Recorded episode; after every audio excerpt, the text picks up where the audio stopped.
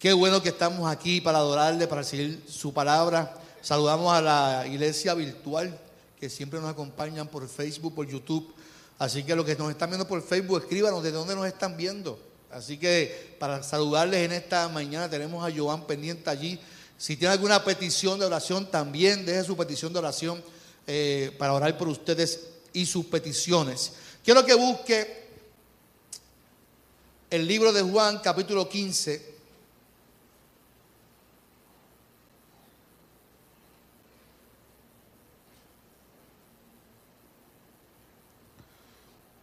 Y yo no apunté el, texto, el verso exactamente. yo, te lo voy a buscar ahora. Así que Juan capítulo 15, busque Juan capítulo 15, lo busca rapidito. Eso es más tecnología, que uno se acostumbra a tecnología. Entiendo que es el versículo 15, rapidito.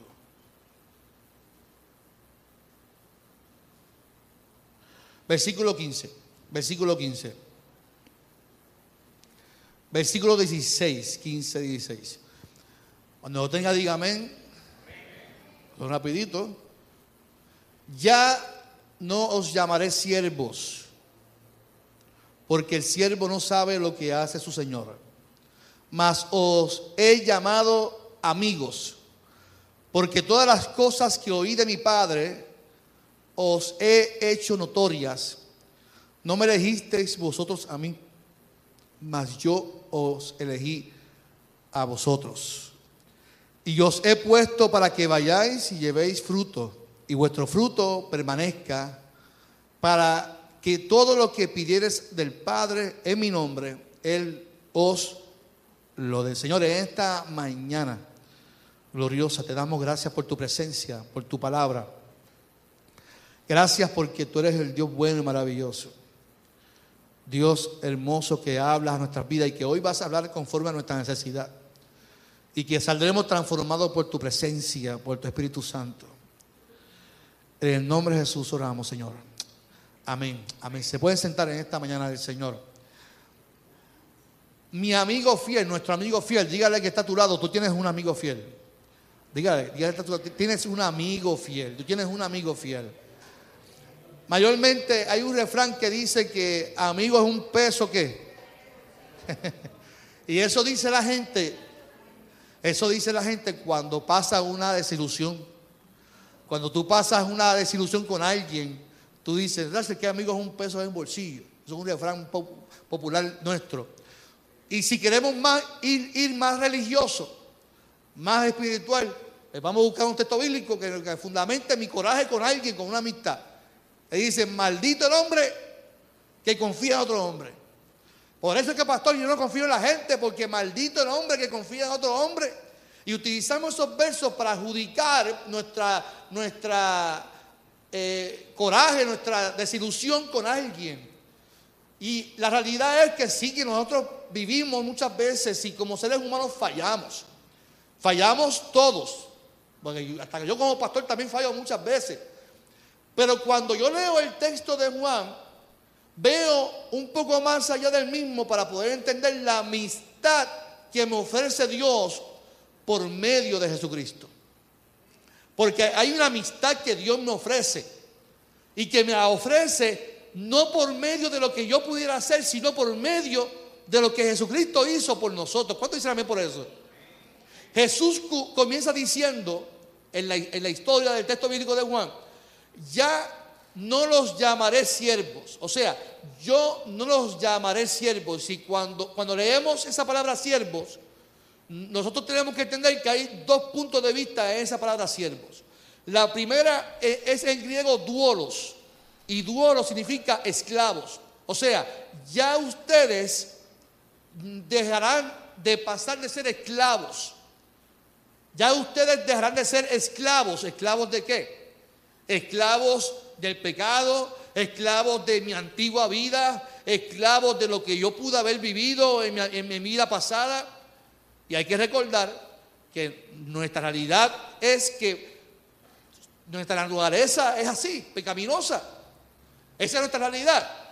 Pero también hay otro punto, ¿verdad? En la palabra siervos y es la diáconos, diaconía, que es un servidor. Pero Jesucristo se refiere en esta ocasión esa palabra de esclavo, de esclavitud. Y la primera esclavitud era física por los poderes de los gobiernos. El pueblo, desde que, desde que se formó como pueblo, era esclavo de los gobiernos. Y a mí me, da, me da gracia porque nosotros leemos muchas veces la Biblia románticamente y donde quiera que veamos Satanás, pensamos que habla de un, enemigo espiritual con cuernos y con un rabo y con un tridente. Y aunque yo sí creo que eh, eh, exista, pero yo no ni, ni adoro ni le sirvo. Muchas veces en la palabra, cuando se refiere a Satanás, se refiere a los gobiernos a los gobiernos y cuando se habla de los demonios que le seguían, se, habla, se refiere a los ejércitos del gobierno. Y entonces cuando hablamos de la esclavitud, hablamos de que este pueblo era esclavo de quién? De los gobiernos, o los oprimían. Tanto desde el principio del éxodo con el faraón hasta el imperio romano, cuando leemos con Apocalipsis y Segunda de Pedro. Desde la historia bíblica, todos los relatos bíblicos, los gobiernos siempre han intentado oprimir al pueblo y esclavizarlos, hasta el sol de hoy, aunque usted no quiera. Otra esclavitud también es a causa del pecado del ser humano. Para eso se formó entonces lo que se llama la Torá, la ley. La ley en la Biblia se forma o se estipula para identificar el pecado para que el pueblo pudiera identificar su estado pecaminoso. La ley le dio dirección y nosotros pensamos y hablamos y pensamos que Jesucristo vino a eliminar la ley y Jesús dijo, no, yo no vine a abolirla, yo vine a hacerla cumplir. Y lo interesante es que Jesús la vino a cumplir para que usted y yo viviéramos no bajo esa ley, sino bajo la gracia. Porque Jesús vino a morir y vino a entregar su vida en la cruz de Calvario para que por medio de su sacrificio usted y yo no viviéramos bajo esos rudimentos, bajo esa ley, sino que viviéramos bajo la gracia y su reino que nos invita a amar, a entregarnos, a hacer, eh, justicia. Y eso es lo que nos manda constantemente Dios en su palabra. Cuando éramos enemigos de Dios, y digo éramos, porque Dios nos cambió la identidad. ¿Cuánto dicen amén? No había forma que pudiéramos agradarle a Él. Cuando éramos enemigos no había forma de agradarle. Por más que el pueblo intentara, por más que usted y yo intentemos, de alguna forma le vamos a fallar. Por más que usted se santifique, se vaya al monte oral allá cinco días una semana y usted piense que va a bajar levitando, en algún momento le vamos a fallar. En algún momento vamos a, caer. En algún momento vamos a, sentirnos, porque como seres humanos nos sentimos a veces afligidos, nos sentimos tristes. Así que era imposible, imposible cumplir con esa ley. Así que Dios mismo se encarna, a mí me encanta, cuando yo escribo esto me encanta, Él se encarna por su iniciativa propia. A Él nadie lo obligó. Yo no sé si usted, usted se emociona con eso, pero mi Dios decidió encarnarse. Él dijo, yo amo tanto a este mundo, yo amo tanto a mi humanidad, que yo la formé, que yo por mi iniciativa propia, por mi amor, me voy a encarnar, para que ellos cambien su estatus de vida, para que ya no sean esclavos, sino que ahora sean amigos míos. Yo no sé usted, pero eso es hermoso. Yo no sé usted, pero eso me dan ganas de servirle todos los días de mi vida. Yo no sé usted, pero eso me dan ganas de, adorarle constantemente, de servirle a Él por su amor infinito hacia mi vida. Porque lo, lo que hace Jesucristo por medio, lo que hace Dios por medio de Jesucristo es hermoso. Se llama gracia, se llama un regalo para nuestras vidas. Así que Dios cambia nuestro estado ya no os llamaré siervos. Dios en su bondad nos da una nueva identidad, un nuevo estatus distinto en nuestras vidas. Lo interesante de esta palabra es que Él nos cambia de identidad. pero está en nosotros aceptar esa nueva identidad. No sé si me doy a entender. Jesucristo muere por nosotros y nos da una nueva identidad. Pero está en mí y está en usted si queremos vivir bajo esa nueva identidad que Dios nos quiere dar. En la antigüedad, hace, yo ahora mismo no tengo la fecha exacta, en la abolición de la esclavitud, cuando se abolió la esclavitud, muchos esclavos fueron libres físicamente, pero su mente todavía, para ellos todavía eran esclavos. Así que los dueños de las propiedades le dieron libertad, pero ellos todavía no sabían otra cosa que hacer. Prefirieron virar y ser y trabajar como esclavos de los patronos. Nosotros somos libres, pero está en nosotros si deseamos vivir como gente libre y como amigos de Dios o, si, o seguimos y continuamos viviendo como esclavos. Recuerda que Jesús murió una vez. Y quien decida vivir en base a lo que Él hizo somos nosotros. Nadie nos puede obligar. Somos nosotros los que decidimos vivir bajo esa nueva identidad. Porque puede ser que vivas atado a tu pasado, a tu pasado, y eso es parte de la vida. Pero cuando tu presente es que eres libre, es que ya eres amigo de Dios. Y está en ti y en mí en dejar esa antigua vida para vivir la vida en Cristo, que es una nueva identidad que somos amigos de Dios. Iglesia, amigos, una posición muy importante. ¿Y por qué es importante? Me quiero explicar. La Biblia dice que Jesús vino a este mundo a reconciliar al mundo con Dios. El problema no lo tenía Dios. El problema nunca lo ha tenido Dios. El problema era nuestro.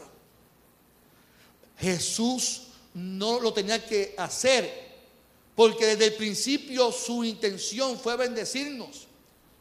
Cuando leemos la Biblia, Dios forma el ser humano, forma un jardín y le dice, todo esto es tuyo, disfrútalo. Cuando, cuando nos da sentido de vida, cuando nos da formación, dice, te entrego todo esto para que seas buen administrador, para que seas buen mayordomo, administra, disfruta lo que es tuyo. Cuando leemos la parábola del hijo pródigo, que me encanta, que el, hijo mayor le cuestiona al papá, el, hijo, el papá le dice, pero hijo mío, si todo lo que tengo también te pertenece a ti. No disfrutas porque no has vivido pendiente a lo que es tuyo también. Y muchas veces nosotros pensamos que nosotros lo que tenemos es lo que merecemos. Y tú y yo lo que merecemos es de lo que es de mi Padre, porque lo que es de Dios también te pertenece a ti. Pero nosotros vivimos enmarcados en el pasado, en lo que hicimos, en lo que fracasamos, en lo que vivimos. Y Dios nos invita a vivir una vida nueva desde hoy porque Él nos ofrece su amistad por medio de Jesucristo. Hay pastores que no lo merezco. Es verdad, no lo merece. Pero disfrútalo porque es por gracia. No es que ahora vas a, a vivir obligada y castigada en el pasado. No, Dios no quiere que tú vivas así. La amistad que te ofrece Dios por medio de Jesús es que a pesar, mira lo bueno que es Dios, a pesar de los sinvergüenza que usted y yo podamos ser en nuestra vida pasada, Él dice, todo eso yo lo cojo y lo tiro en el fondo del mar y me olvido de eso. Ahora está en ti en olvidar, está en ti en reemplazar todo ese pasado por mi amistad que te ofrezco, que te da una nueva identidad. Y desde aquí en adelante, tu estilo de vida debe de ser enfocado en mi relación, en tu relación conmigo, dice Dios. Porque si yo vivo en, base, a lo que Dios me ofrece, mi estilo de vida cambia, mi mente cambia y todo lo que en mi entorno yo viva tiene que también cambiar en el nombre del Señor. ¿Cuánto dicen a mí por eso? Tu estatus nuevo no viene por lo que tú hiciste, lo que has hecho y lo que has de hacer sino por lo que Jesús hizo en la cruz de Calvario. Así que nuestra amistad no es por nuestras capacidades, no es porque somos lindos o feos, calvos, gorditos, como usted quiera ponerlo. Es porque alguien pagó por ti. Yo no sé, pero eso está bueno, ¿verdad? Que alguien pague por ti. Ojalá me digan a mí, mira, pastor, usted va para Disney, igual, yo pago por usted. Yo digo, que metió Dios. Y cada vez que uno va a viajar, dice, ¿alguien, alguien pagó por ti? Pues qué bueno. Pues la realidad es que tenemos que pagar nosotros.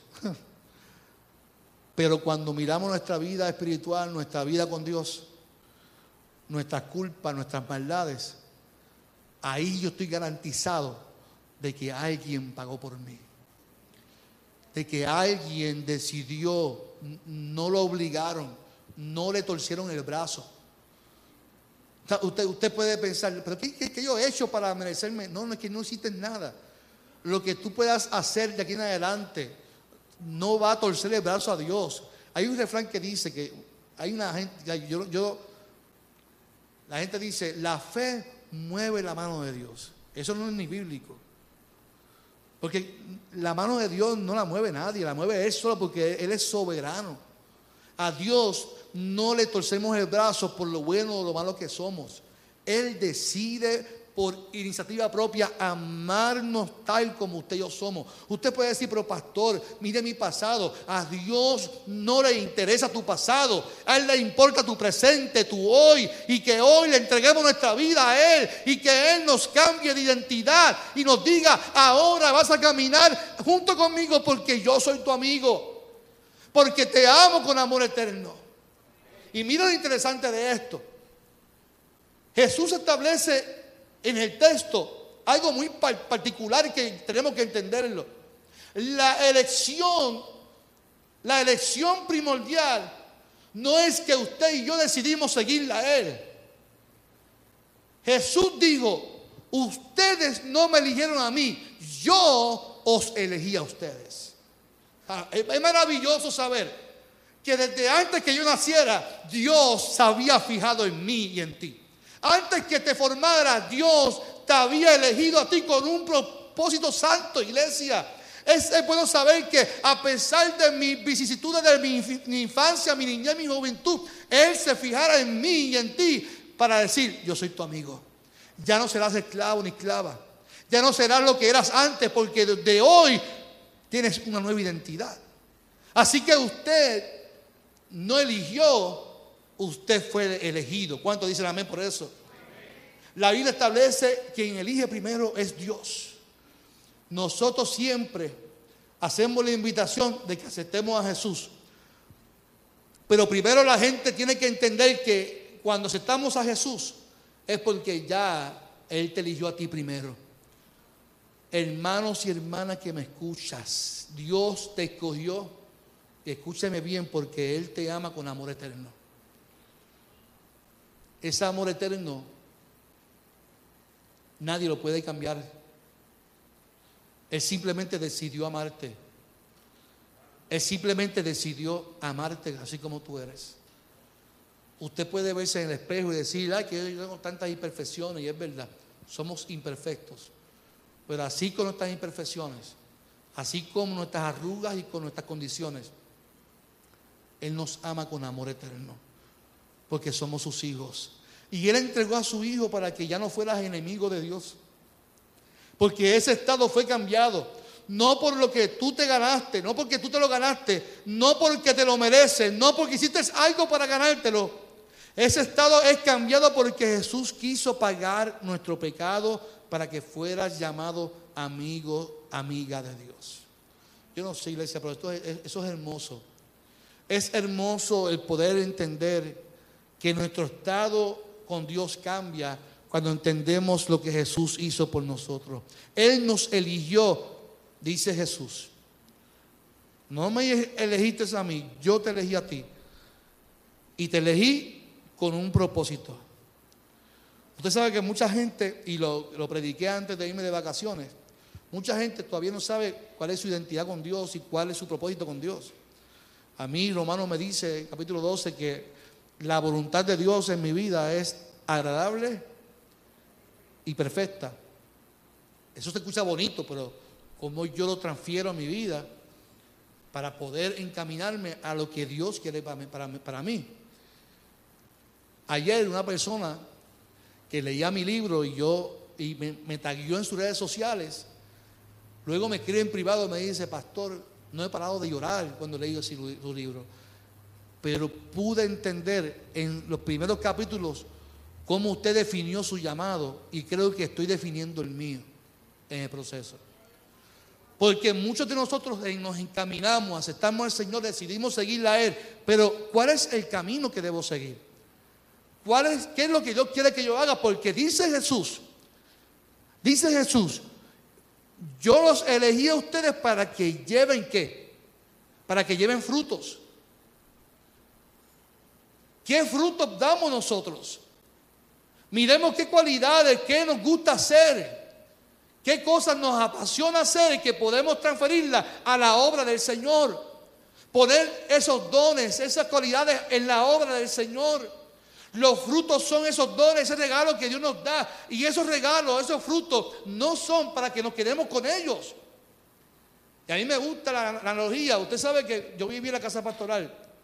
Y usted sabe que la, casa pastoral tenía un palo de mango. ¿Se, acuerdan del palo de mango? Y uno se acuerda del palo de mango y cifró también. Ese palo de mango daba más hoja que el de Montre. daba más hoja que mango. Y los mangos que daban, los daba qué? Podridos. Entonces, los frutos que Dios nos da no, nos invita a que demos frutos podridos. Porque la realidad es que cuando mi abuela, en las parcelas y brother, que paz descanse, abuela Carmen, en la casa de la abuela Carmen había un palo de mango por inmenso. Y cuando ese palo daba su mango, quien se beneficiaba del fruto de ese árbol éramos nosotros. Cuando vino eh, huracán María, de momento Cifredo viene con una papaya para acá y dice, en mi casa yo nunca sembré un palo de papaya. Pasó María y de ahí nació una qué? Un palo de papaya. Parece que María vino con un ancho de semilla, fruto y ahí en casa Cifredo sembró una semilla de papaya, pero Cifredo dijo, esto no es para mí nada más, esto yo tengo que, que compartirlo y trajo papaya para varios hermanos de la iglesia. Cuando un árbol da el fruto, es para que otros se beneficien del fruto. Usted, cuando es elegido por Dios y usted es llamado por Dios, usted da fruto, pero ese fruto es para que la iglesia se beneficie de ese fruto. Todo todo lo que Dios te da es para beneficio de la iglesia. Usted nunca se quede con eso. Diga, yo quiero participar, quiero trabajar, quiero hacer algo, porque Dios me ha dado un don, me ha dado algo para beneficio de la iglesia. ¿Cuánto dicen amén por eso? Usted da fruto para que el pueblo se goce. Usted da fruto para que el pueblo se beneficie y se edifique con lo que usted haga en el nombre del Señor. Mire, sea limpiar sea recoger, sea pintar, sea recoger, acomodar la silla, sea lo que usted quiera hacer, hágalo, pero hágalo para beneficio de la iglesia, bendición de Dios, hermano. Ponga su talento, ponga lo que usted anhela hacer, servir en las manos del Señor. Porque Dios te, Dios te ha dado un don. ¿Usted me escuchó? Lo veo mirándome como, como esto es así, así. Sí, yo, yo, sé que me puse un traje, me puse, me puse, intenté venir presentable hoy.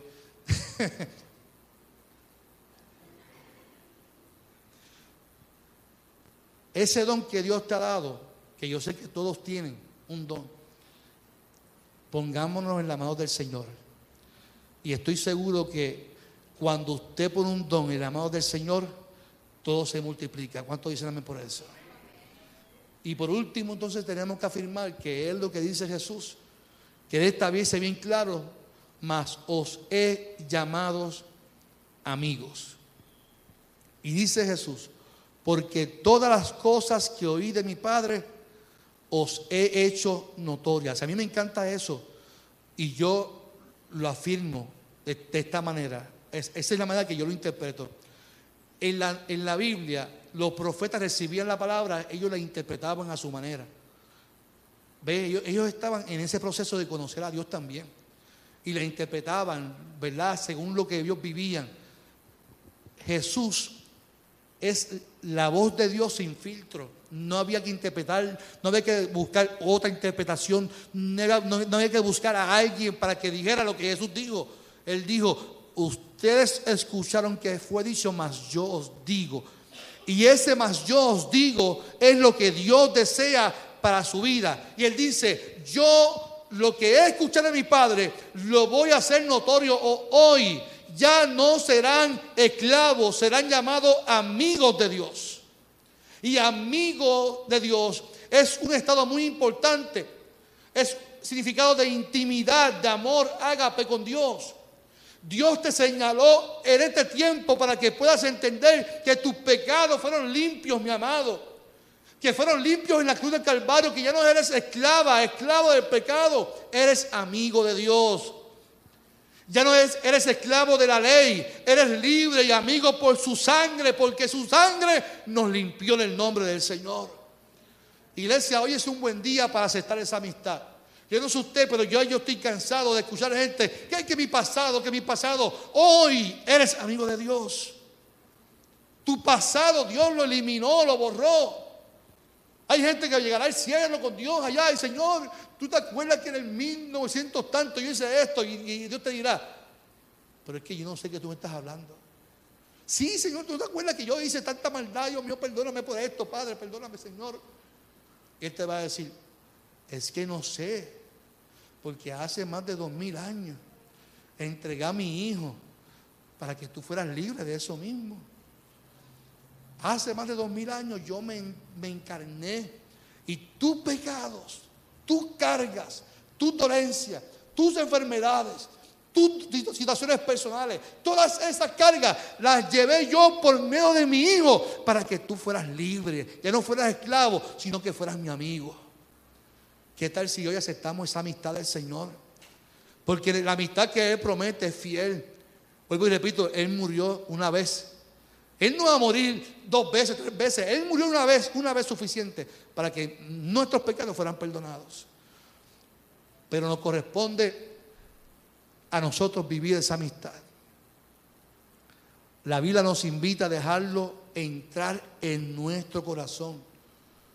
Él está dispuesto a trabajar con tus emociones, con tu familia, con todo lo que falta con todo lo que hace falta. Dice que nos va a proveer, como decíamos en el cántico ahorita. Y lo importante es que no, viva, no vivamos como esclavos y vivas con la nueva vida, con la nueva identidad que Cristo te ofrece por medio de la cruz del Calvario. Como dice Juan, ya no os llamaré siervos, porque el siervo no sabe lo que hace su Señor, mas os he llamado amigos porque todas las cosas que oí de mi Padre, os he hecho notorias. No me elegiste a mí, mas yo los elegí a vosotros. Y os he puesto para que vayáis y llevéis fruto y vuestro fruto permanezca. Para que todo lo que pidieras al Padre en mi nombre, Él os los dé. Yo no sé cuál es tu petición en esta mañana. Pero Él me dice que ya mi relación con Él cambió. Él me dice, ya tu relación conmigo es otra. Somos amigos. Eres mi hijo. Y todo lo que tú pidas, de ahora en adelante, es basado en una relación de intimidad. Pablo dice, vayamos confiadamente al trono de la gracia. Vayamos confiadamente al trono de la gracia. O sea, porque ya no hay esa fricción. Hay una nueva relación con Él. Y Él quiere que usted y yo nos conectemos con Él. Y que todo lo que pidamos al Padre, Él estará atento como buen Padre, como buen amigo. Y eso es lo que quiere que usted y yo hagamos en esta hora. Que hoy aferremos nuestro corazón a su amistad, porque Él conoce por lo que estamos viviendo, iglesia. Yo te invito a que sea tus ojos en esta mañana. Tú proveerás, tú proveerás. Cristo su necesidad, no temeré,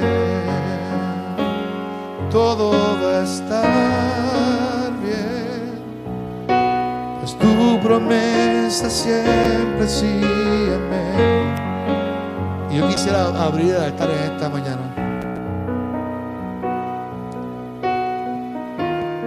Si tu pecado del pasado te atormenta, si tú vives todavía con ese pensamiento, hoy Dios quiere liberarte. Hoy Dios quiere que tú entiendas tu nueva identidad y que vivas de aquí en adelante conforme a lo que Él dispuso para ti. Que es una relación de amigos. Lo mejor, yo no sé si a usted le pasa, pero cuando yo comparto con mis compañeros, es el saber que yo le puedo confiar algo a alguien sin, pensar que Él me va a juzgar por lo que yo le voy a decir. Pensando que Él me va a señalar por lo que yo le voy a decir. Así es Dios con nosotros. A nosotros se nos, se nos vendió a un Dios que está pendiente a tu pecado para castigarte. Sin embargo, la Biblia establece que Él es tu amigo y Él murió para que tus pecados fueran perdonados. Mire la diferencia de lo que se nos vende de lo que dice la Biblia. Que Él, él murió para que tus pecados fueran perdonados. Porque Él es tu amigo, Él es tu Padre Celestial. Y Él quiere abrazarte, Él quiere caminar contigo, Él quiere que tú confíes en Él. Y que entremos confiadamente al trono de la gracia y podamos decirle, Dios, aquí está mi vida, aquí está mi corazón, aquí está mi familia, aquí está mi finanza, aquí está todo lo que soy mis emociones porque te amo. Porque tú me amaste primero. Tú me elegiste primero. Y hoy, hoy es un buen día para decirle al Señor, aquí está mi vida, Señor. Habrá alguien en esta mañana que pasa la altaría. Yo quiero afirmar esa amistad con Dios. Alguien que desea afirmar esa amistad con Dios, que venga a estar conmigo acá. Yo soy el primero que paso. Afirmo la amistad que Dios tiene conmigo. Es un Dios que me ama y que provees.